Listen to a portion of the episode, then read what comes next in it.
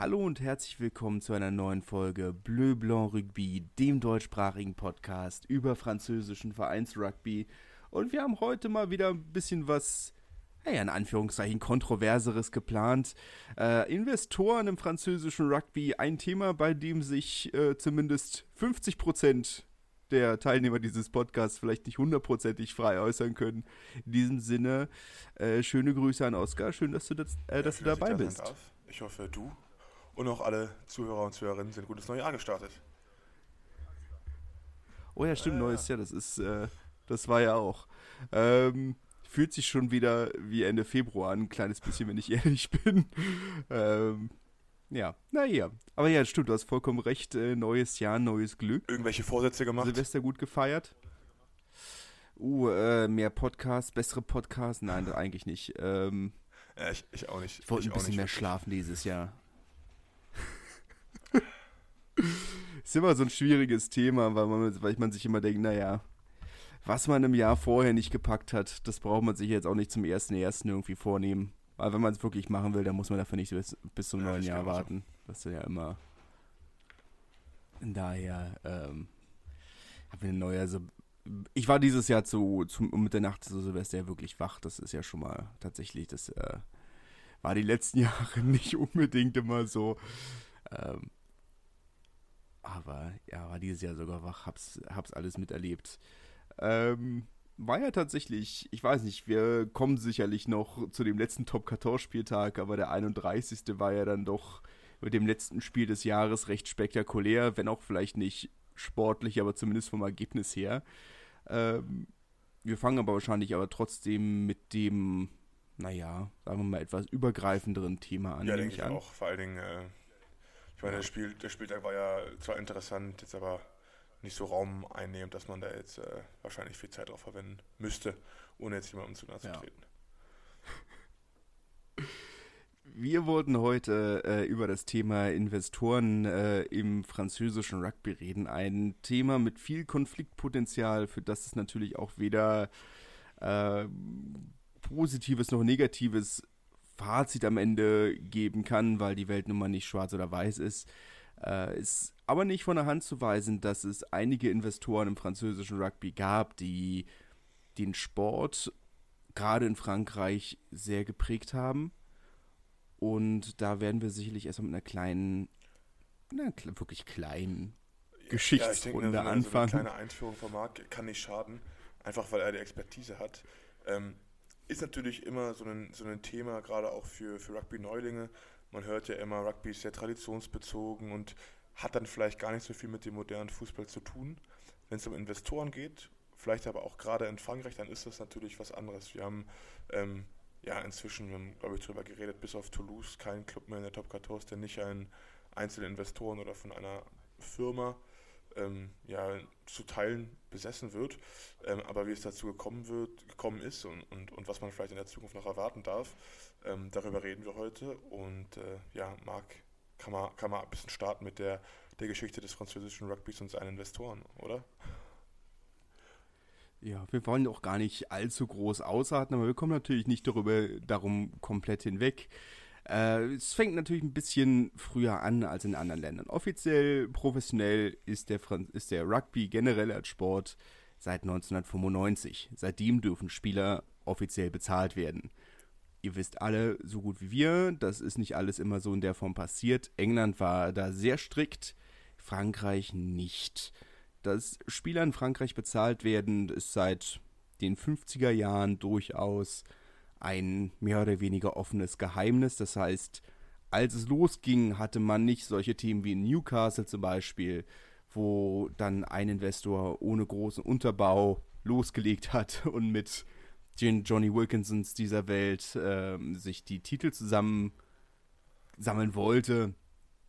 In Frankreich war zu dem Zeitpunkt schon eine Bezahlung bis zu einem gewissen Grad üblich. Es gibt in der Bonne immer diese na, langanhaltende Geschichte von einer äh, Auto- und äh, Motorrad ähm, handelnden Familie, ähm, die mittlerweile nicht mehr beim Verein ähm, aktiv ist, aber zwischenzeitlich der erste Verein in Frankreich werden wollte, der seinen Firmennamen im Vereinsnamen unterbringen wollte.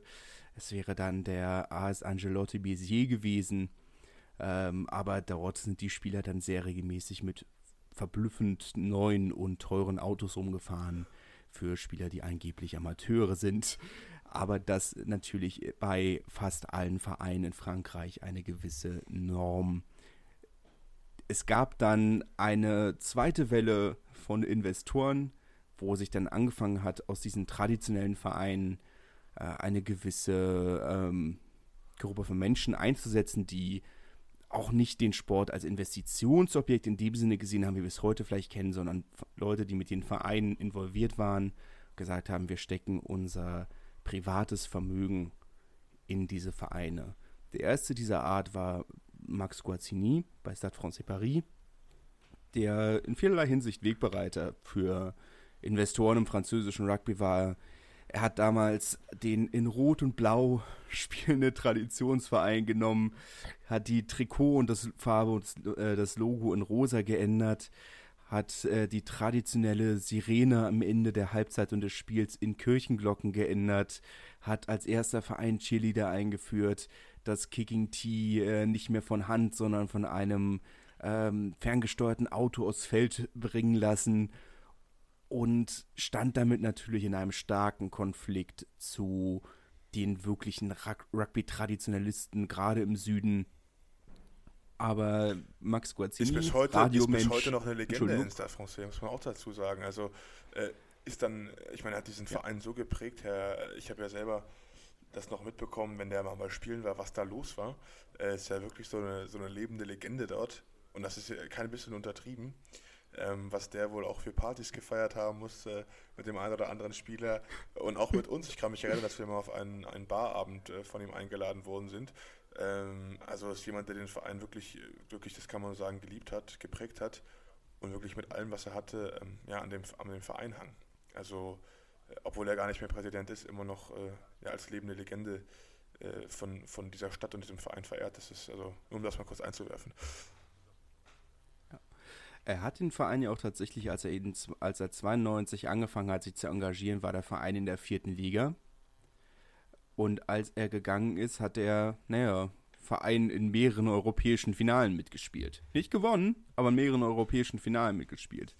Eine andere Sache, die wir ihm verdanken können, sind äh, die sogenannten Delokalisation, also die Spiele, die nicht in dem eigenen Stadion ausgetragen werden, sondern in einem größeren Stadion, das nicht unbedingt ein Rugby-Stadion sein muss. Ähm, das Jean Bouin, für die, die es nicht wissen, das Heimstadion von Stade Francais war ja damals dieses alte Leichtathletikstadion direkt neben äh, dem Prinzenpark in Paris. Ist immer noch, nur eben kein altes Leichtathletikstadion mehr. Äh, er hat dann angefangen, die Spiele ähm, im Prinzenpark auszutragen und danach im Stade de France vor. es waren, fand also wirklich wilde Angelegenheiten. Ich selbst habe das letzte dieser Spiele im Stade de France äh, miterleben dürfen äh, wo ein großer 180-köpfiger Gospel Choir auf dem Feld äh, gesungen hat. Es gab aber auch andere Spiele, wo nackte Frauen goldene Spielbälle aufs Feld das gebracht haben, umringt von Tigern und äh, Elefanten. Das waren, waren andere Zeiten, aber das war der Anfang dieses ganzen, dieses ganzen Themas. Und dann kam die nächste Generation von Investoren. Ja, äh, Max Guazzini, wir haben es gesagt, kam aus dem Radio Energy. Ähm, ähm, oh Gott, wie heißt er? Jacques Lorenzetti, Schweizer Radio, äh, Multimillionär, hat damals Racing übernommen, in der, auch in der dritten oder vierten Liga. Das war 2004, 5, 6, irgendwas in dem Dreh.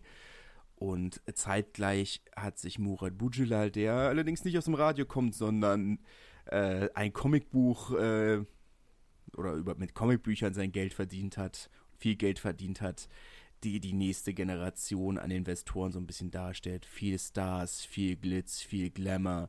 Äh, wir erinnern uns Toulon, diese Armada an Stars, die sie hatten, die Galacticos mit erst Tana Umanga, unter anderem und Hannibal Williams und später dann mit äh, Johnny Wilkinson, Ali Williams, Drew Mitchell, Matt Gitto, Racing ähnlich mit äh, Dan Lydiard, mit ähm, Jamie Roberts, Johnny Sexton, äh, Dan Carter später natürlich noch und jetzt hier Kulisi, die so ein bisschen den Weg zum Superstar-Rugby in, in Frankreich geprägt haben.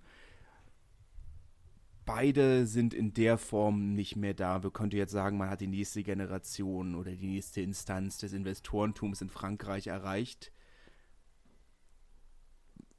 Jacques Lorenzetti in Fairness ist immer noch Eigentümer von Racing, hat sich aber seit dieser Saison komplett aus dem Verein zurückgezogen, hat ja stattdessen die Arena weitestgehend finanziert, damit er kein Geld mehr reinstecken muss. Wura Bujelal hat den Verein 2019, 2020, wenn ich mich recht entsinne, an Bernhard Lemaitre abgegeben. Ein äh, Mann, der mit ähm, Bio und irgendwie so wie nennt man Bio-Apotheke äh, oder sowas. Ja, ich wollte Pharma pharmazeutische. Ich wollte Pharmazeutiker sagen, aber er stellt die Geräte her, die die Medikamente herstellen. also äh, diesen einen Schritt zurück. Und heute sind wir eben, wie gesagt, an dem Punkt angekommen, wo man eigentlich die Investoren in drei Gruppen einteilen kann. Oder eigentlich vier vielleicht. Du hast die Vereine, die seit jeher Unternehmensvereine waren. Clermont, Po zum Beispiel. Ähm, Castre mit Pierre Fabre natürlich. Weil die früher auch mit sehr viel oder sehr großen Anteil an der Armee hatten. Du hast Vereine, die von Einzelpersonen finanziert werden, wie Racing, wie Montpellier, äh, wie Toulon bis zu einem gewissen Grad heute auch immer noch. Und dann hast du Vereine, die noch so ein kleines bisschen dieses alte Modell fallen, das Max Guazzini-Modell, wie zum Beispiel in Nevers, die, wo ein lokaler Geschäftsmensch sich entschieden hat, sein Geld in seinen Herzensverein, in seinen Heimatverein zu stecken. Und auf der anderen Seite hat man Vereine wie zum Beispiel Nizza, die ganz klar Investitionsobjekte sind wo man sagt, die Leute sind wirklich nur da, um den Verein liegen hochzubringen und dann gewinnbringend zu verkaufen. An dem Punkt sind wir, glaube ich, heute angekommen. Aber diesen, diese Instanzen dazwischen sind, glaube ich, die sind relativ wichtig zu beachten, vor allem, weil wir den professionellen Rugby ja tatsächlich erst seit nicht mal 30 Jahren haben. In der ja, Form. professionelles Rugby gibt es ja noch nicht so lange. Ähm, ist, haben wir, wie du es ja schon gesagt hast, dass es zumindest einige Vereine gibt, äh, die Investoren einfach als, als Asset äh, ansehen. Macht das was mit dir als Fan? Siehst du das negativ wie im Rugby oder würdest du eigentlich sagen, dass es den Rugby attraktiver macht als, ähm, als ja, wie sagt man, als Angebot, als Produkt und äh, dass man damit mit einem besseren Produkt eigentlich auch mehr Leute erreicht und diese wunderschöne Sportart eben an mehr Leute äh, heranbringen kann? Ich glaube, wir sind an einem, oder es ist eine Sache, die, ähm, die gewisse Rugby-Funktionäre in den letzten Jahren sehr publik gesagt haben, nämlich dass in Frankreich und französische Investoren den Sport zuerst denken und das Geld danach. Dann sagt man, wenn man das richtige Produkt anbietet, dann wird ähm, das Geld auch kommen. Und ich glaube, das ist ein recht großer Faktor, weil man muss wirklich bedenken, das, da rede ich jetzt nicht nur über Rugby. Sport ist sehr, sehr, sehr, sehr selten ein positives finanzielles Investment. Ja. Sagen wir es mal so mal, es ist da kann man Sport ist kein lukratives Geschäft. Ja, da muss man sich schon sehr gut auskennen. Ja.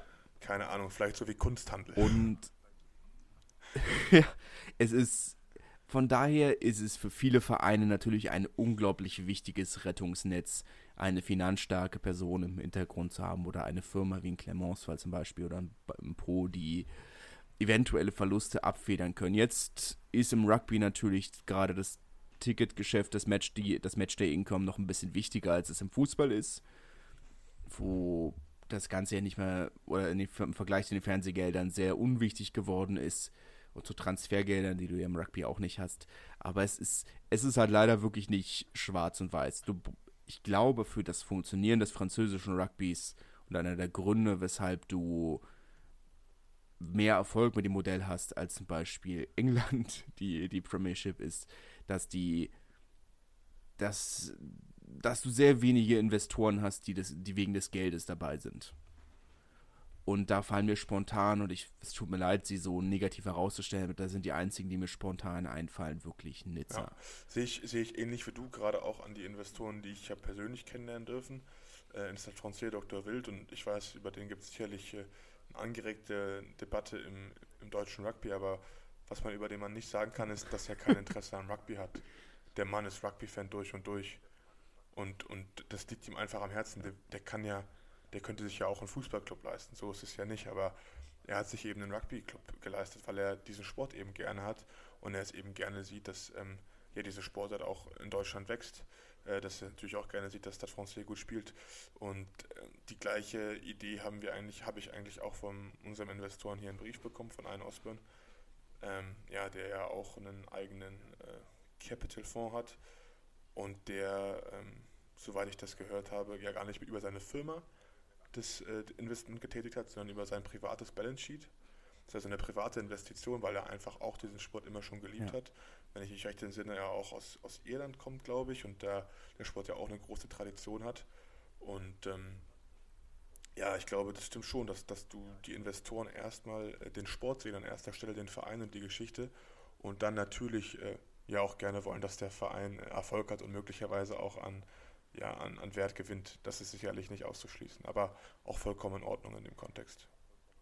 Ja, ich denke mal, selbst, selbst wenn man sich jetzt die großen negativen Beispiele anguckt, die eigentlich nicht negativ sind, aber in der Allgemeinheit und auch in Teilen von mir in Fairness in diesem Podcast als negativ angesehen werden, Murat Bujelal, Murat Altrat, ähm, um jetzt mal zwei sehr prominente Beispiele zu nennen, die sehr viel Unruhe reinbringen, was nicht zwangsläufig im großen Rugby-Kontext was Schlechtes ist, wobei Moed Altrat, äh, was das ganze Korruptionsthema ja dann doch einen, seinen negativen Beitrag geleistet hat. Aber man kann ihm nicht vorwerfen, dass, dass er es wegen des Geldes macht.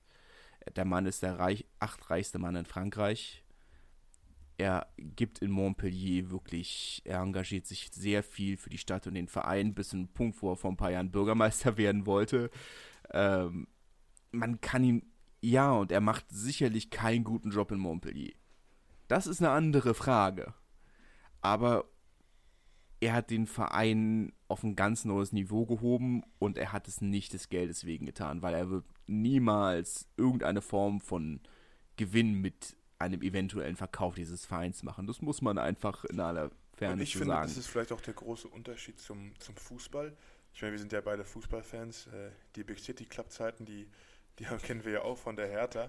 Und ich glaube, wenn ich das manchmal mit dem Fußball vergleiche, da geht es ja doch mehr darum, dass man sich eine Marke kauft. Was weiß ich, da hast du die Markenrechte an Manchester United und da werden in, in der Saison zig, hunderttausende Millionen an Trikots verkauft. Ähm, das hast du ja im Rugby nicht. Du, so starke Marken, die weltweit existieren, da hast du ja, da würde mir persönlich nur die All Blacks einfallen, die überall auf der Welt wahrscheinlich gekannt werden. Ja. Aber selbst da Toulouse ähm, ich glaube nicht, dass das eine Marke ist, die in Afrika sehr bekannt ist. Und wenn du das vergleichst mit, äh, keine Ahnung, äh, einem Real Madrid, egal wo du auf die Welt hingehst, jemand wird mit dem Real Madrid mit Trikot rumlaufen. Ja. Es ist man, man darf natürlich trotzdem nicht. Also Rugby ist halt aktuell, gerade der französische Rugby ist natürlich in dieser sehr schwierigen Situation, dass er in Frankreich selbst sicherlich auf einem sehr vergleichbaren Niveau zum Fußball ist. Also das, was wo im Fußball trotzdem natürlich sehr viel mehr Investoren ihr Unwesen treiben und man auch sieht, dass Vereine wie Ciré zum Beispiel, Ciré Sportiv, ähm, waren jetzt die letzten oder ähm, kann ähm, von amerikanischen Investoren aufgekauft werden, da sind wir nicht im Rugby, aber der französische Rugby ist lukrativ. Es gibt einen riesigen TV-Vertrag und der wird auch nur größer werden, ähm, weil Canal Plus auch gar nicht anders kann. Wenn Canal Plus weiter existieren will, müssen sie wie fast alle anderen Pay-TV-Sender auf Live-Sport setzen, weil sie den TV-Markt sonst in der weitestgehend verloren haben. Fußball haben sie auch, aber bringt ihn deutlich weniger ein, weil die Liga äh, nicht besonders gut ist. Und die andere Sache ist auch, wenn dort die Rechte tatsächlich mal frei vergeben werden, werden die Fußballrechte bei BN Sports landen. weil das ergibt natürlich für PSG einfach Sinn, zu sagen, dann holen wir uns die Rechte auch noch. Und gerade dann werden die Top 14 Rechte nochmal deutlich mehr wert sein, weil Canal dann erschreckend darauf angewiesen ist. Das heißt, es gibt durchaus Ziele, wo du sagst, es lohnt sich zu investieren. Aber ich glaube, die DNRCG macht einen sehr guten Job dafür zu sorgen, dass die, die sich finanziell übernehmen, und davon gibt es auch in Frankreich eine ganze, ganze Menge, dass die vornherein zu ihrem eigenen, vor sich selbst geschützt werden. Und das funktioniert eigentlich ganz gut. Aber ja, es wird wir, mehr Vereine wie Nizza geben. sagen, dass aus Spielersicht und aus Fansicht ähm, Investoren im französischen Rugby positiv sind. Positiv für, für, für Spieler, ja, für Spieler auf jeden Fall, aber eben auch positiv für Fans sein können? Ja, klar. Ich Anders meine, gefragt, wie Lyon würde. Investoren nach Bonn wünschen? Naja, wir haben Investoren in dem Sinne. So, das ist ja so ein bisschen der. Äh, wir haben ja beide Seiten irgendwo so erlebt. Und ich muss natürlich auch sagen, dass ich das ganze Thema nicht objektiv erlebt habe. Ich habe es als Fan und als Mitarbeiter erlebt. Die Gruppe von Eigentümern, die davor da war, die dann jetzt zwischenzeitlich immer mal wieder da sind, die mit Kinderpornografie und allem drum und dran aufgefallen sind, ähm, sie haben den Verein in Grund und Boden geführt. Und das war diese Art von Investor, die vorher da war und gesagt hat, wir sind, wir sind die Leute hier aus dem Ort, wir sind die großen Mackerchen im Kaff und wir haben den Verein immer schon kontrolliert und ähm, wir machen das, wie wir wollen. Und dann war der Verein insolvent und dann kam mit Rocky Elsom ein Vertreter einer australischen Sportmanagement-Investorengruppe, kann man, kann man so ein bisschen sagen, die ein ähnliches Projekt sicherlich fahren wollten, wie es die Red Bulls, die Cities, wie auch immer gemacht haben und die den Verein sicherlich als Investitionsobjekt gesehen haben und damit auch recht erfolgreich waren. Und ich habe diese Zeit auch sehr positiv wahrgenommen, sicherlich auch, weil ich selber beruflich an diesem Projekt mitgearbeitet habe. Das muss man auch sicherlich nicht ganz objektiv dazu sagen. Ich habe diese Zeit miterlebt, ich möchte auch gerne sagen mitgeprägt und habe dort sehr positive Erfahrungen gemacht. Es kann absolut funktionieren. Der Verein wurde vor der Insolvenz gerettet und ist sogar bis ins Halbfinale der zweiten Liga gekommen. Dann ging der Verein wieder zurück an die alten Investoren. Aus nicht ganz legalen Gründen, die hier vielleicht nicht äh, näher erwähnt werden müssen. Aber es ging dann eben wieder bergab. Als Fan ist es schwierig. Auf der anderen Seite muss man ganz klar sagen, dass ein Verein wie Lyon nicht diesen diesen Aufstieg gehabt hätten, den sie jetzt haben, ohne das Geld ihres Investors. Ein Verein wie Biarritz, und wir kommen auf das Thema sicherlich, auf die Nachteile noch zu sprechen, aber der Verein würde in der Form nicht mehr existieren, mhm. Ohne die regelmäßigen Finanzspritzen. Wir sehen, dass ein Verein wie Bézier, die aktuell keinen Investor in der Form haben, auch wenn die eine schwierige Geschichte mit Investoren haben. Der Verein gehört ja der Stadt. Dass ne? sie es also, ja. aktuell ja, genau, auch wenn sie einen Käufer suchen, äh, händeringend. Ja, liebe ähm, Blanc Rugby Community, also wenn wir ein bisschen Kohle zusammenkratzen, was brauchen wir denn, um, um Bézier zu kaufen? Symbolischen Euro. Was haben die an Schulden? Keine, weil die Stadt die, oh. die Schulden getilgt hat, als sie den Verein übernommen haben. Ähm, und darauf kommen wir sicherlich zu. Ich habe ich hab mal in diesem Podcast gesagt, sollte ich jemals in einen Verein investieren, wäre Bézier eine verdammt gute Wahl. Ähm, aber Bézier hat, wir haben, wir hatten, ich weiß nicht, im Podcast hatten wir, glaube ich, noch nicht drüber geredet, aber privat, Bézier hat natürlich bei dem ganzen Investorendrama schon Menschenleben auf dem Gewissen. Äh, Christophe Dominici war ja am Wochenende bei Toulon Stade Francais auch ein großes Thema. Ähm, das, es ist ein kompliziertes Thema. Es, ist, es, gibt, es gibt leider kein Schwarz oder Weiß bei dem Thema. Investoren haben ihre Vorteile. Für die Fans, die bessere Spieler sehen, die ihre Vereine an meinen Verein wie Nevers wäre ohne Investor nie da gewesen, nie da, wo sie ja, jetzt sind. Aber wir sehen bei einem Verein wie Bézier, dass auch vergleichsweise große Matchday-Incomes mit über 5000 Leuten im Schnitt, mit einem der, eine, einer der reichst, rugby-reichsten Regionen des Landes, mit einem verdammt, verdammt guten Talentpool dass das ohne Geld von außen nicht unbedingt reicht, um sportlich erfolgreich zu sein heutzutage. Auf der anderen Seite sehen wir bei Nevers, das Geld allein dich halt auch nicht. Die erste Liga Wobei Nevers. Bei Nevers sagen muss, ist schon beeindruckend, was die die letzten Jahre geschafft haben. Saison für Saison. Gilt als eine der. Immer, oben ja? mit. Und äh, ob es dann für die Top 14 eines Tages reicht, bleibt abzuwarten. Aber äh, ich glaube, das Projekt kann man schon als erfolgreich betiteln, oder? Ich meine, er hat sie in der Föder, in der Ja, 2009 übernommen. Und jetzt findet man sie eigentlich immer im oberen Mittelfeld der Pro de Deux. Aber es gibt für mich einen, einen schwerwiegenden Einwurf. Sie haben ein teures Stadion, ein großes, das sicherlich einiges an Unterhalt kostet. Sie haben einen fantastischen Mannschaftsbus, der nicht günstig war, der über eine Million Euro gekostet hat. Sie haben ein fantastisches Trainingsgelände, das auch im Unterhalt nicht günstig ist. Und wir sehen jetzt aktuell, wo der Investor, ich fällt leider sein Name nicht ein, aber Äh, sagt, Regis, deren, äh, jetzt mit. Corona, glaube ich. ja, ist ja Textil, hat ja mehrere Textilfabriken in der Region. Und in einer sehr wirtschaftsschwachen Region sonst. Wie gesagt, wir erinnern uns, wir haben darüber geredet, wer hat nicht mal ein eigenes, die fliegen Ärzte aus Dijon ein, weil ihr Krankenhaus sonst nicht funktionieren würde. Wir sehen aktuell jetzt, wo er einen finanziellen Schritt zurückgeht, dass vieles, oder weil seine Unternehmen aktuell nicht so laufen, wie sie es vorher getan haben, dass die Investitionen, die er in die Infrastruktur getätigt hat, für den Verein zur Last werden.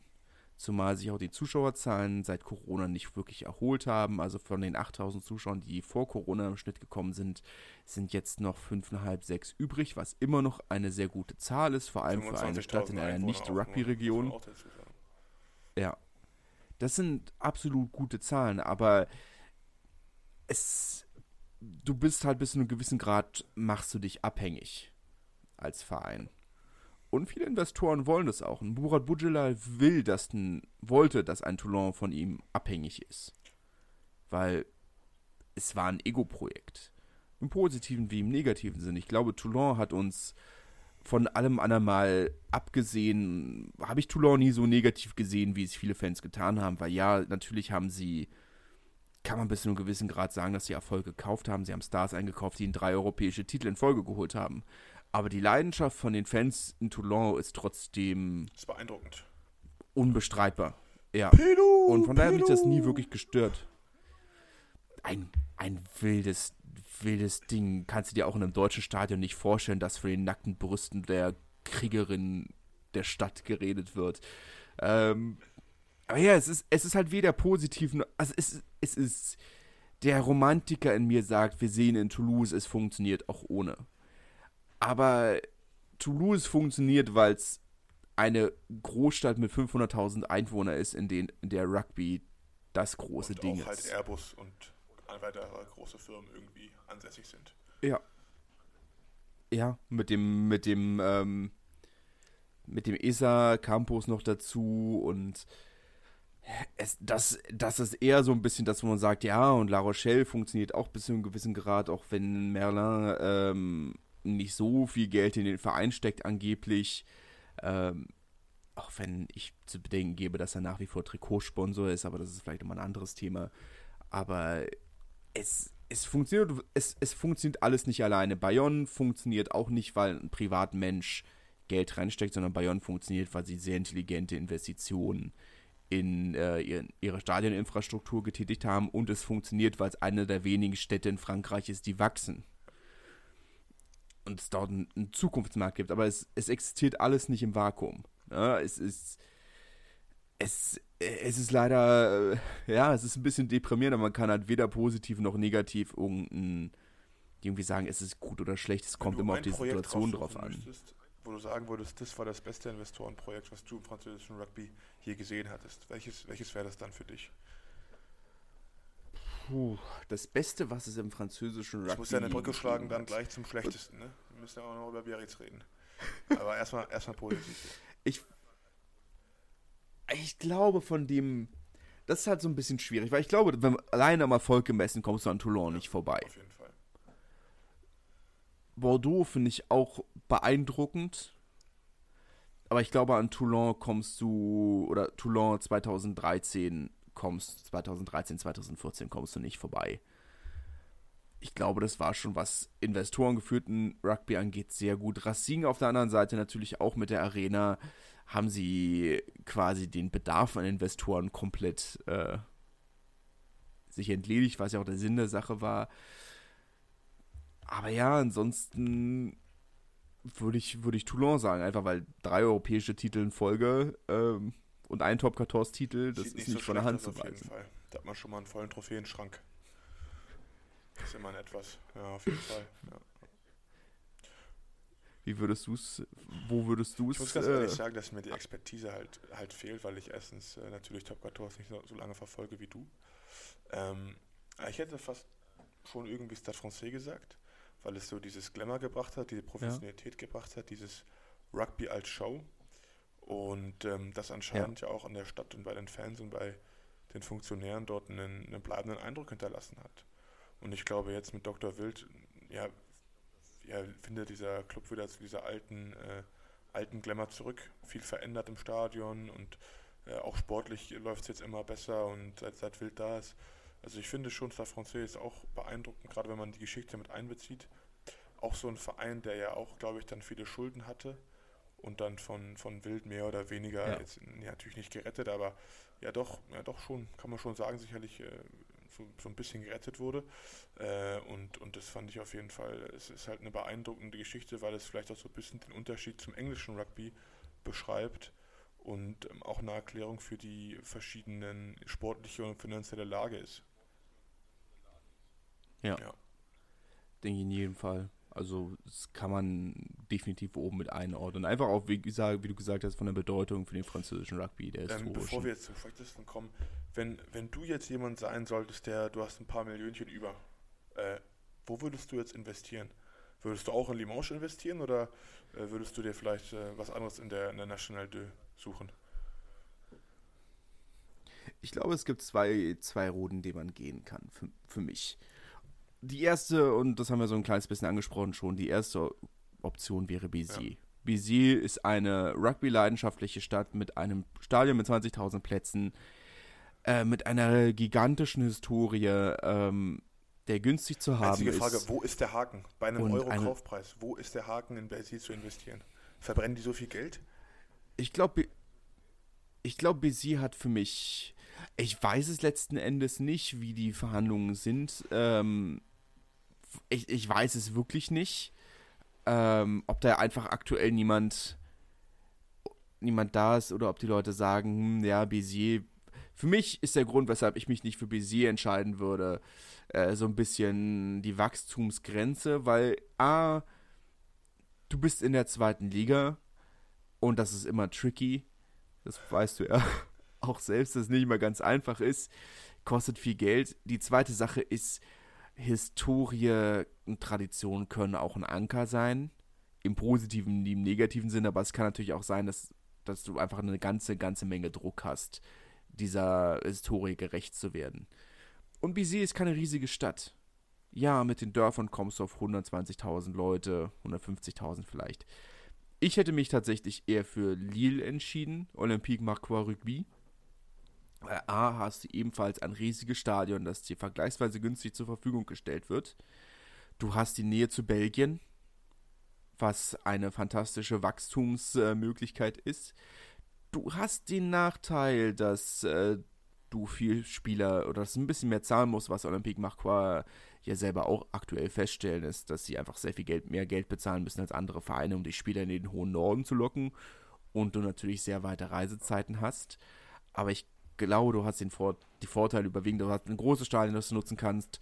Du hast einen weiteren Markt, der sowohl Lille Roubaix als Metropolregion, aber eben auch mit Belgien, der noch nicht wirklich vertreten ist. Du hast einen großen Wachstumsmarkt und das ist, glaube ich, sehr verlockend. Alternativ, und das wäre für mich der Punkt gewesen, Strasbourg, ähm, wo du sagst, du könntest stattdessen noch die sehr rugbyreiche Region in Deutschland mit an, anzapfen. Aber Straßburg hat im Vergleich zu Lille kein leeres Stadion. Und Lille hat im Vergleich zu Straßburg mit Decathlon noch ein Unternehmen, das global agiert, eine eigene Rugby-Marke hat und potenziell ein sehr interessanter Sponsor wäre und Ausstatter. Ich muss ehrlich sagen, ich sehe es genauso wie Das du. wäre für mich dann so ich habe dieses auch an den. Norden gedacht, weil, ähm, ja, wenn du einen Top-Tours-Club im Norden etablieren könntest, außerhalb von Paris, äh, wie gesagt, du hast da ja einfach niemanden. Ne? Du hast ja praktisch, da bist ja dann, bist ja der Platzhirsch direkt. Ja. Und ich habe auch einen Kumpel, der jetzt, der jetzt in Lille spielt, und der meinte auch, dass das sportliche Projekt schon sehr ambitioniert ist. Und äh, wird sicherlich auch in die Richtung gehen. Aufstieg.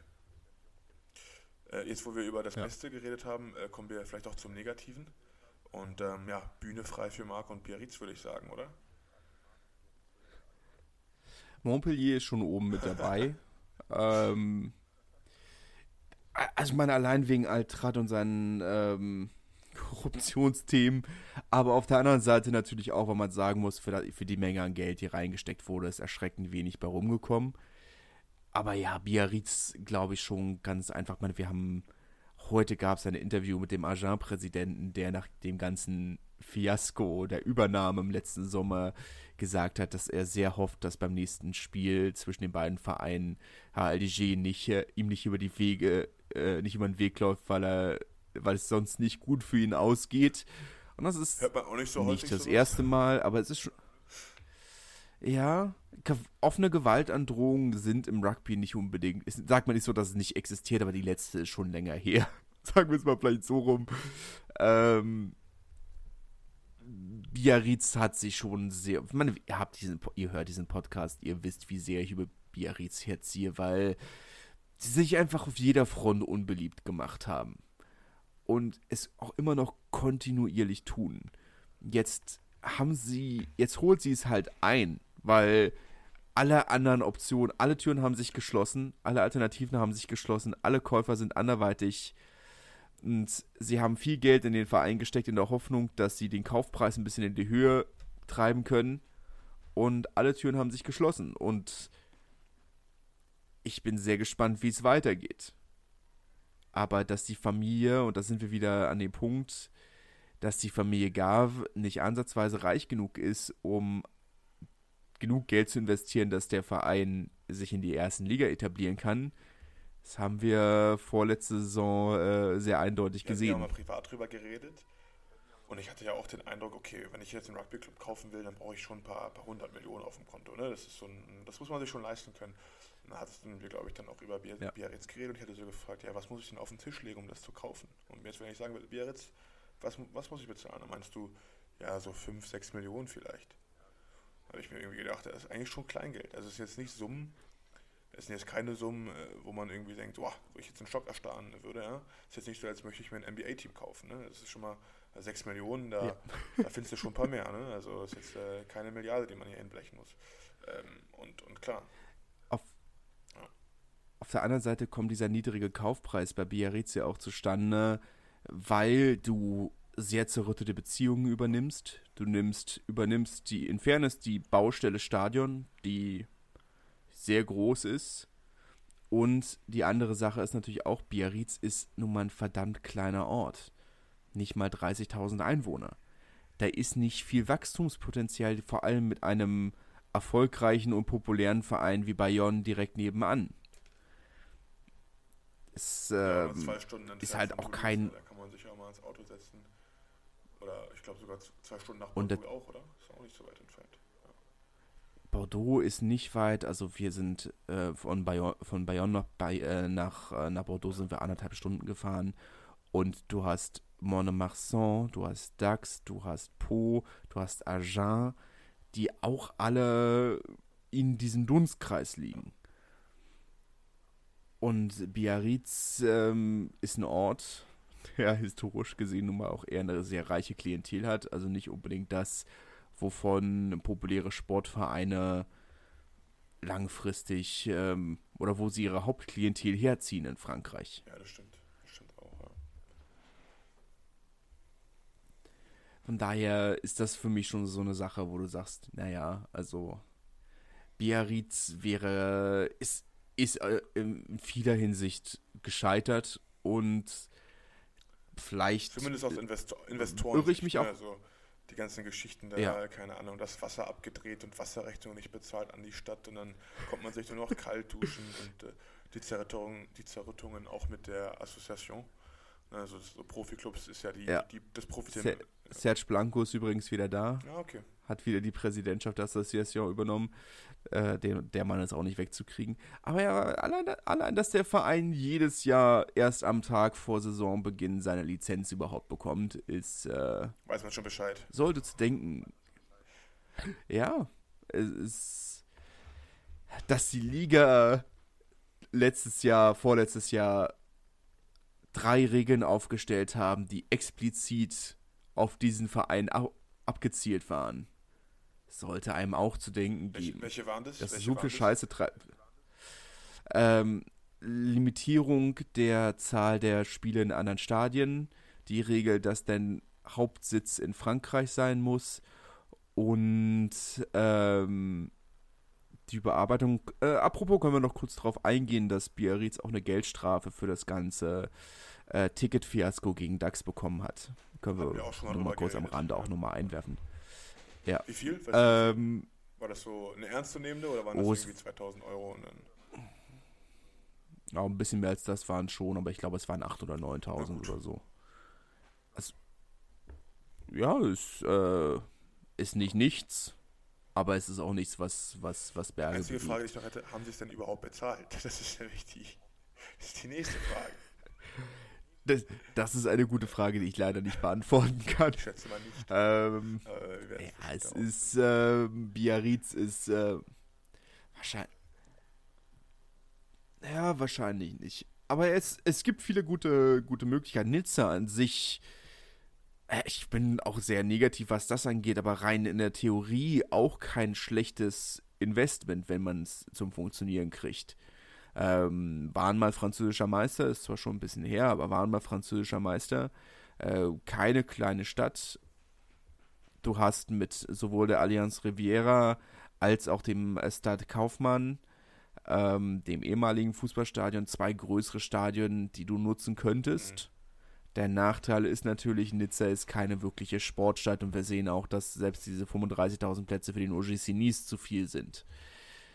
Es hat alles seine Vor- und Nachteile, aber ähm, es, es gibt durchaus interessante Projekte Ich und denke, ein Zweitliga-Aufstieg ist auf jeden Fall für, für Nizza ist, möglich. ist absolut drin. Bourg-en-Bresse genauso mit einem, ähm, mit dem neuen Investor oder dem neuen Präsidenten und Eigentümer. Ich weiß nicht, ob ich ihn als Investor bezeichnen würde, weil ich glaube nicht, dass er wirklich auf den Profit abzielt. Ähm, vielleicht eher ein Ja. Mäzen. Ähm, es, es gibt da einiges, was, was absolut spannend ist und ich will nicht sagen, dass Investoren nicht auch und Geldgeber nicht auch im Rugby einen Platz haben können. Man muss nur eben halt sehr genau aufpassen, wen man sich ins Boot holt. Und ich glaube, das ist eher so ein bisschen die Lektion, die wir aus dem ganzen Biarritz-Thema lernen sollten, sollten, dass man sehr stark darauf aufpasst, am man sich ins noch, Boot noch holt und jemanden, der den, der den Sport liebt, dem es Spaß macht und dem es auch so gut geht, dass wenn dann vielleicht eine Million oder ein paar Millionchen am Ende des Jahres nachgeschossen werden müssen, der eben auch imstande dazu ist. Wo es dann auf die Ja. 5 Millionen vielleicht nicht so drauf ankommt. Ja, Ja. das hilft immer. Wenn man sich das leisten kann, dann ist es meistens äh, ziemlich entspannt, könnte ich mir vorstellen. Das Leben in den VIP-Logen ist bequem. Geht so, gehört. geht so, geht so, geht so, geht so. Brief werden ja jetzt neue gebaut. Gucken, wie die werden. Weil die jetzigen sind schon ein bisschen, sind in die Jahre gekommen, würde ich meinen. Aber trotzdem ziemlich teuer. Also. Äh, ich habe ja einmal dann diesen Sponsor besser durchgeguckt. Und was die kosten, also in der Saison, das ist also, ich ver ver verstehe gar nicht, wer sich das leisten kann. Also mehrere 10.000 Euro äh, für irgendeine kleine Loge auszugeben. Das ist, äh, ja, ich glaube, das ist Ja. so Status, Statussymbol. Das glaube ich auch, gerade in einer kleinen Stadt wie Brive ist das, glaube ich, wirklich eher. Noch Ja, mehr das- geschockt hat, halt mich, als ich dann gehört habe von den Leuten, die sich eben um die Vermarktung davon kümmern, dass die Anfrage so groß ist, dass sie nicht, also sie, sie hätten, also die Anfrage ist so groß, dass sie gar nicht, äh, sie haben nicht genug Logen, sie könnten viel, viel mehr verkaufen. Weil ich mich dann auch gesagt habe, also Brief, eine Kleinstadt, also wie viel von diesen Unternehmen können sich dann alle eine Loge hier gönnen für irgendwie 160.000 Euro die Saison oder so. Das ist schon, schon beeindruckend. Weil Brief ist jetzt ja auch nicht die, äh, die Wirtschaftsmetropole. Nö, aber es kommt immer darauf an, äh, wie du es wie machst. Also letzten Endes, wenn du es als, als Sponsoring quasi verkaufst, kannst du davon 60% von der Steuer absetzen. Das, damit, damit fängt schon mal an. Und dann von dem Rest ist es, glaub, hast du davon zwei, zwei Dinge. A, du kannst Geschäftspartner einladen und das funktioniert super, macht richtig Eindruck. Und die andere Sache ist, du kannst es deinen Mitarbeitenden und ihren Familien als super Bonus verkaufen. Ihr dürft mal mit in die Loge. Das und in der Stadt ist es super wichtig. Ich kann dir sagen, aus einer Bonne-Zeiten zum Beispiel, die haben diese 5000 Euro Pakete verkauft. Dafür hast du eine Dauerkarte gekriegt auf der Haupttribüne. Du hast einen Sticker für deine Tür gekriegt. Ähm, irgendwie Silberpaten oder Bronzepaten oder was auch immer, ein Trikot, ein Schal und eine Fahne, glaube ich, wenn sie wollten. Also für uns eigentlich ja, ein super Deal. Ne? Euro, ähm, äh, aber es Das ist ein äh, guter Deal. Und das. Aber dieser Sticker auf der Tür, also ein, zum einen natürlich mit die Plätze, die Dauerkarten sind ein gut investiertes Geld, weil die Leute, weil sie die Leute sagen, das ist unser Verein, wir finanzieren den mit und die Plätze sind mhm. besetzt. Ja, anders als bei einem großen Sponsor, der dann vielleicht nicht kommt oder was auch immer, die Leute sind da. Aber das, was für die Unternehmen halt super wichtig war, war dieser Sticker auf, dieser, auf der Tür. Weil sie gesagt haben, also der Verein gehört zu unserer Stadt, dieser Verein ist Teil der DNA unserer Stadt und die Leute müssen sehen, dass wir alles geben, um den Verein zu unterstützen und es ist es ist für sie ein Wirtschaftsfaktor, weil sie sagen, also wenn wenn wir diesen Sticker nicht haben, dann kommen die Leute auch nicht dass zu uns. Das sagst, weil ich, wenn ich drüber nachgedacht haben wir das auch, das nennt sich bei uns äh, Brieflepack.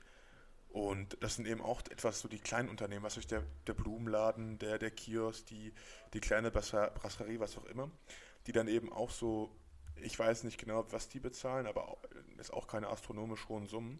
Aber die kommen eben auch einen ja. Sticker, den sie sich an die, an die Ladentüre kleben können. Und dazu, glaube ich, noch so drei bis vier Veranstaltungen im Jahr, wo wir dann mit denen sind. Das sind dann so Network, Network-Event Event oder wir machen dann ein Foto zusammen. Und dann kriegen sie alle noch so ein Jackett mit Brieflepack. Und dann, äh, genau, über, glaube ich, über 400 so Kleinstunternehmen. Also stimmt, wenn jetzt, wo du sagst. Ja. Also macht natürlich jetzt im großen Rugby-Kosmos nicht viel aus. Ähm, aber ja, Kleinvieh macht eben auch Mist. Ne? Ja, das ist, glaube ich. man dann auch manchmal komische Leute kennenlernt. Ich hab, äh, letztens waren wir da und hat, kam jemand zu mir zu, auf mich zu und meinte, ja, du siehst aus, als könntest du dir, als bräuchtest du mal einen neuen BMW, oder? Ich war so, ach, eigentlich nicht. Eben so ein BMW, eigentlich eher nicht, mein Lieber. er hat sehr gut gemeint. Es gibt ja auch immer Freibier auf diesen Veranstaltungen, dementsprechend äh, schiebe ich es mal darauf.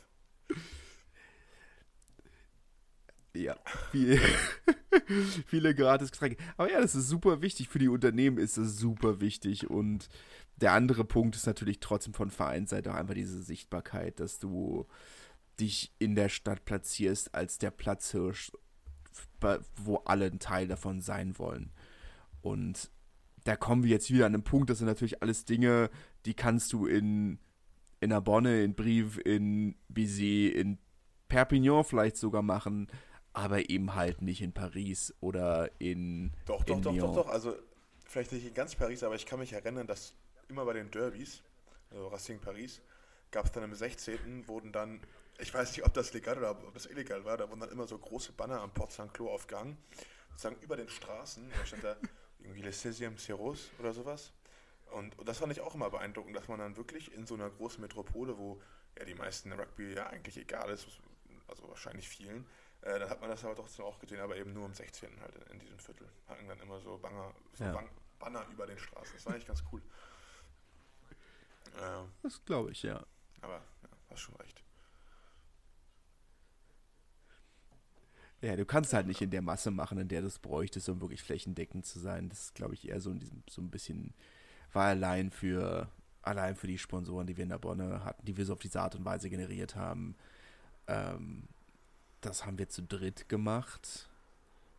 Und das hat schon eine ganze, ganze Menge Zeit gefressen. Also das muss man natürlich schon sagen, dass es sehr viel Zeit immer gekostet hat, die ganzen kleinen Unternehmen ja, Du ja halt Spaß, ne? Also als wir die Europacup-Spiele ja. gespielt haben, sind wir mal mit einem Privatflieger geflogen. Aber der war nicht nur für uns. Da hattest du vorne bestimmt 120 von diesen Kleinstunternehmern, die das dann so als Reise bekommen haben. Dann halt mit den Spielern im Privatflieger nach Irland, Schottland, wo auch immer ins Spiel gehen, gratis Getränke und dann halt wieder nach Hause fliegen. Das war immer ein großes Happening. Also ähm, nicht für uns Spieler, aber für die, für, die, für die Sponsoren auf jeden Fall. Jetzt sind die europäischen Zeiten von der Bonne schon ein bisschen her gewesen zu dem Zeitpunkt. Äh, European Shield Winner 2002 oder was auch immer. Äh, Gab es ja damals noch ähm, für die, die aus dem Challenge Cup ausgeschieden sind. Die haben ja darunter dann noch den Shield ausgespielt. Ähm, den hat Narbonne mal fast gewonnen. Fast. Ähm, fast haben gegen London Irish verloren. Äh, ist aber jetzt schon über 20 Jahre her. Ähm, das ist natürlich ein bisschen her, aber ich kann definitiv sagen, dass wir mit unserem VIP-Bereich und den Logen ähm, gut 40 Prozent unseres Matchday-Incomes gemacht haben.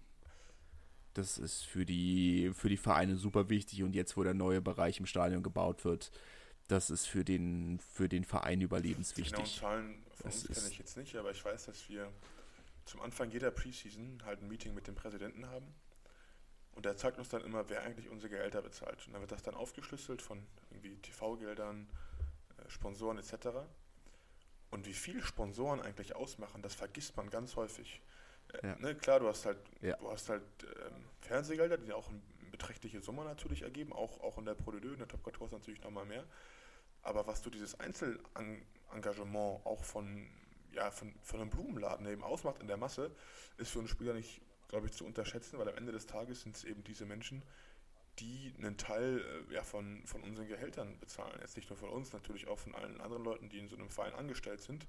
Ähm, aber das stimmt schon. Und, und ich glaube, das ist auch gut, dass unser Präsident uns das immer wieder so zeigt, so grafisch, wer das eigentlich ja. möglich macht, dass wir halt für ähm, ja, viel Geld eigentlich einem ovalen Ball hinterherrennen dürfen. Weil harte Arbeit ja. ist was anderes. Harte Arbeit ist es irgendwie ja, keine Ahnung, ein Stadion zu bauen, drin zu spielen, ist nicht ganz so hart. Sag ich mal so. Ne? Ja, Shoutout an der Stelle an meinen Schwiegervater, der Blumenhändler ist. Ähm, aber ich glaube, er hat noch keine Aufkleber an seiner, an seiner Ladentür. Ähm, äh, nee, nee, nee, nee, äh, die sind bei Mönchengladbach, aber ähm, ich glaube, die haben noch keinen Sticker an der Tür, aber. Wäre doch mal was. Das lässt sich ja vielleicht noch ändern. Vielleicht ist ja für, ich glaube, 5000, 5000 Euro was, dazu, was zu holen. Bei München Gladbach. Wie? Äh, da vielleicht nicht, aber es gibt ja auch noch Union Nettetal. Äh, die da findet man auch was unter 5000 oder nicht? Von dem Verein habe ich ja noch nie gehört. Union haben, Nettetal. Die haben, die haben bestimmt 20 Zuschauer und einen Hund an der, am Stadion. Also bestimmt. Stimmt. Wobei man jetzt ein Fünftligist. Also sie spielen aktuell gegen, äh, gegen Vereine wie äh, KfC Uerdingen, die vor nicht allzu langer Zeit noch äh, mit Weltmeistern in der dritten ja, Liga gespielt haben. Hotelpissern. Fußball begeistert, oh, ja. wissen, von wem wir ähm. Fischkreuz. Es, ah, die gute alte Zeit. Ja, ähm naja, wie dem auch sei. Ähm, ja, es ist, ist nicht zu unterschätzen und gerade für ein, um vielleicht so mal ein kleines bisschen die Brücke zum, zum aktuellen Spielgeschehen zu schlagen. Ähm, gerade für einen Verein wie Oyonnax, die neben ihrer großen, ihren großen Investoren aus der Silikonbranche, aber auch den ein oder anderen mittlerweile kleinen Invest äh, ich wollte Investor schon wieder sagen, Sponsor aus Genf haben, Banker und ähm, andere Unternehmer, das ist alles nicht zu unterschätzen und dieser zweite Markt ist auch für solche Vereine unglaublich wichtig, um, um langfristig bestehen zu können. Das kann man ja als Fazit das sagen. Halt einfach so. Investoren sind vielleicht nicht das Beste, aber was gibt es Besseres als so ein Mäzen? Mäz Investoren schwierig, Mäzene fantastisch. Ist vielleicht ein Und auch, ein, auch ein, ein guter Investor ist besser als kein Investor. Um ein versöhnliches äh, Ende in Investoren zu finden und den, Über, den, Übergang zur, zum Ergebnisdienst der Top 14 zu schlagen. Weiß nicht, ob jeder Biarritz-Fan da so unterschreiben würde, aber ähm, ja, sagen, sagen wir es mal andersrum, mehr Geld ist besser als weniger Geld. Besser zu viel als zu wenig, besser haben als brauchen. Ja. besser haben als brauchen, äh, ja, kann man eigentlich auch zu euren Axt sagen. Äh, haben zu Hause alles gewonnen, glaube ich, außer gegen Bordeaux da. Ähm, haben Po besiegt mit äh, vier, Gegen Toulouse haben sie zu Hause auch verloren. Wir haben 34 zu, zu 13 gewonnen. Und äh, ja, ja, Debüt von Sam Whitelock, muss man sagen. Ja, hat bei Po sein erstes Spiel gegeben mit seinem Bruder ja. Luke Whitelock. Auch noch so ein Highlight. Äh, generell ein richtig, richtig, äh, richtiger Werbung für den Sport gewesen, dieser Boxing. Da viele interessante Spiele, enge Spiele. Ähm, ja. Das war jetzt keins davon. Und ja, Oenax, äh, Oyena, Oenax ja, unterstreicht ihre starke Heimleistung, Gewinn verdient. Und äh, ja, mehr muss man zum Beispiel auch nicht verlieren. Clermont-Bordeaux, ähm, ein Spiel, wo wir von, auch von Verlieren reden müssen. Ähm, die miserablen Unkicks, die die Jaune Bleu äh, das Spiel gekostet haben.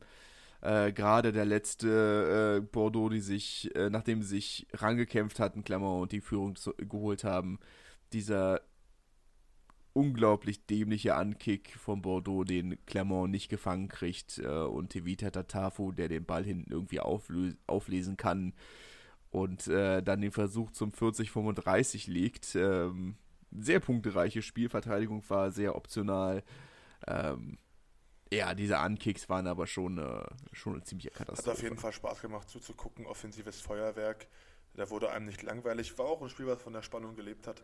Am Ende ist das dann, ja, ich, einfach Pech vielleicht auch. Also ich bin mir sicher, den, den fängt der 99 Mal von 100 Mal im Training und dass der Ball danach auch noch so glücklich bounced, so das ist, ja, das ist, also wie gesagt, das, das, da kann man halt nichts machen, das ist Pech. Na klar, man kann den Ball fangen, aber Fehler passieren im Sport, sonst, sonst wäre es ja nicht interessant. Ja. Und ähm, ja, Bordeaux gewinnt, war wieder gute Werbung für den Rugby-Sport und für alle, die Clermont unterstützen, tut es mir leid. Äh, aber manchmal ist der Sport eben erbarmungslos. erbarmungslos ja. war es auch in Lyon. Äh, Lyon, Montpellier, ja beide Teams, die so ein bisschen um den Klassenerhalt spielen. Ähm, Lyon gewinnt zu Hause mit 20 zu 18. War ein enges Spiel. Ähm, wie hast du es gesehen, Marc? Ja. Ähm, ja, ich meine, es ist natürlich Montpellier wird sich sehr, sehr treten. Ähm, Spiel, das, das sie aufgrund von Zentimetern verloren haben. Louis Carbonell, der nach der Sirene seinen Dropgoal für den Sieg, also wirklich haarscharf neben die Stangen nur setzt. Ähm, aber ansonsten, Spiel, das nicht so hätte knapp, nicht so knapp hätte sein dürfen. Lyon hätte dieses Spiel schon deutlich gewinnen müssen. Montpellier sicherlich keine schlechte Mannschaft und sie haben einen verdienten Punkt geholt. Ich hätte aber nicht gesagt, dass sie dieses Spiel verdient gewonnen hätten. Sie, sie haben es sie haben's gewonnen, sie, sie wird es freuen im Abstiegskampf. Ähm, die, die muss man sicherlich auch noch dazu sagen, Lyon fehlen aktuell ja. 16 Stammspieler verletzt. Also das kommt sicherlich auch noch, auch noch dazu. Wen es auch freuen wird, in der letzten Minute gewonnen zu haben, ist Bayonne, die zu Hause gegen Racing gewinnen. Äh, Racing ja Tabellenerster. Ähm, ja, super Form, gewinnen viele Spiele, spielen tolles Rugby, auch, auch stark begonnen gegen Bayonne. Ähm, aber Bayern nicht aufgegeben, hat sich in einer zweiten Halbzeit gut zurückgekämpft und dann noch in der 78. Minute den gewinnbringenden Versuch gelegt durch äh, eine tolle Einzelleistung. Und ähm, ja, so ein typisches Spiel, Bayern zu Hause ist ganz schwer, ganz schwer zu besiegen. Ähm, und äh, ja, daran hat sich eben auch Racing die Zähne ausgebissen, die eigentlich in Best, Best, äh, Bestform aufgelaufen sind, auch mit einem Sia Kulisi. Äh, verdiente Sieg an Bayonne, bis zur letzten Minute dran geglaubt und äh, gewonnen. Toulon hatten es auch schwierig, aber sicherlich nicht ganz so schwierig gegen den Lokalrivalen von Racing. Äh, Stade Francais Paris, die die Trophäe Christophe Dominici an Toulon abgeben müssen, 5 zu 19 ähm, am Ende das Ergebnis vor einem, das erste Mal seit langem mal wieder ausverkauften Mayol. Solider Sieg ja, am Ende. Auf jeden Fall ein solider Sieg. Auch solid gewonnen hat La Rochelle trotz einer roten Karte gegen Toulouse mit 29 zu 8 auch so ein Spiel, äh, ja, man hätte das Ergebnis und, und ich glaube, so wie das Ergebnis war, so könnt ihr euch auch das Spiel vorstellen. Äh, Toulouse nicht wirklich in Fahrt gekommen, haben auch kräftig rotiert, wenn man das so sagen darf. Ähm, ja. und, und, haben das, und das Spiel, äh, ja, würde ich nicht sagen, überraschend verloren, sondern haben es äh, verloren. Ja. ja. Böse Zungen würden an dieser Stelle das Wort Ampass in den, äh, in den Mund nehmen. Ähm, Spiel, das nicht mit Vorsatz verloren wurde, aber ein Spiel, bei dem man nicht unbedingt auf Sieg aus war.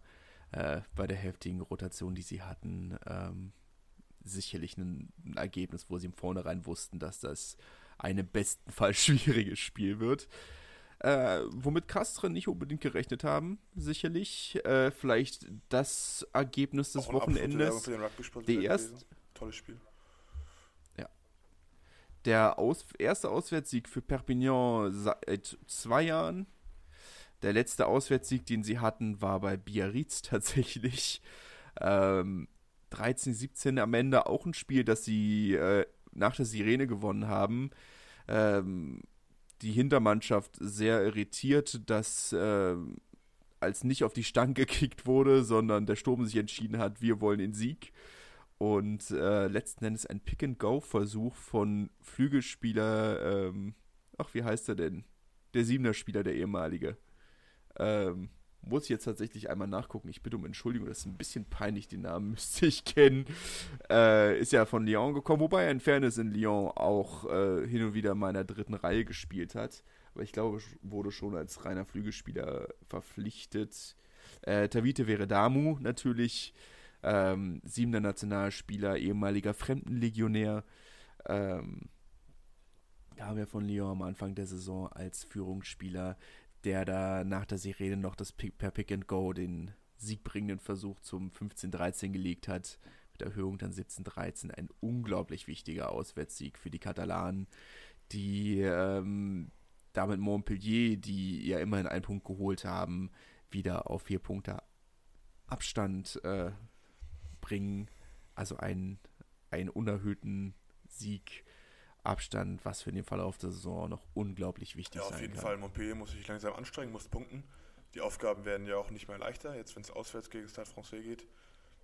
Und, äh, ja. und ja. das war's mit der, mit der Top 14 Pro de National und National 2 und auch die Frauen waren in der wohlverdienten Silvesterpause. Für uns geht es wieder los am 5. Und äh, ja, gibt es noch was aus deiner Seite, Marc? Von meiner Seite nein, freut uns, dass ihr auch im neuen Jahr uns die Treue haltet. Solltet ihr äh, Fragen haben zu diesem ganzen komplexen Thema Investoren, Geldgeber im französischen Rugby, dann schreibt uns gerne auf Instagram Bleu Blanc Rugby Pod oder per E-Mail unter info at bleublancrugby.de. Ähm, ja, viel, ja, schreibt, uns, gerne. gerne. Wir freuen euch auch um, im neuen Jahr willkommen zu heißen, wenn es zum französischen Vereins Rugby gibt. Und mit diesen Worten würde ich euch ins neue, Wort ins neue Jahr entlassen. Und äh, ja, mach's gut. Ja, ciao, bis ciao. dann. Tschüss. Schatz, ich bin neu verliebt. Was? Da drüben. Das ist er. Aber das ist ein Auto. Ja, eben. Mit ihm habe ich alles richtig gemacht. Wunschauto einfach kaufen, verkaufen oder leasen. Bei Autoscout24. Alles richtig gemacht. Wie baut man eine harmonische Beziehung zu seinem Hund auf? Puh, gar nicht so leicht. Und deshalb frage ich nach, wie es anderen Hundeeltern gelingt, beziehungsweise wie die daran arbeiten. Bei Iswas Dog reden wir dann drüber. Alle 14 Tage neu mit mir, Malte Asmus und unserer Expertin für eine harmonische Mensch-Hund-Beziehung, Melanie Lippisch. Iswas Dog mit Malte Asmus. Überall, wo es Podcasts gibt.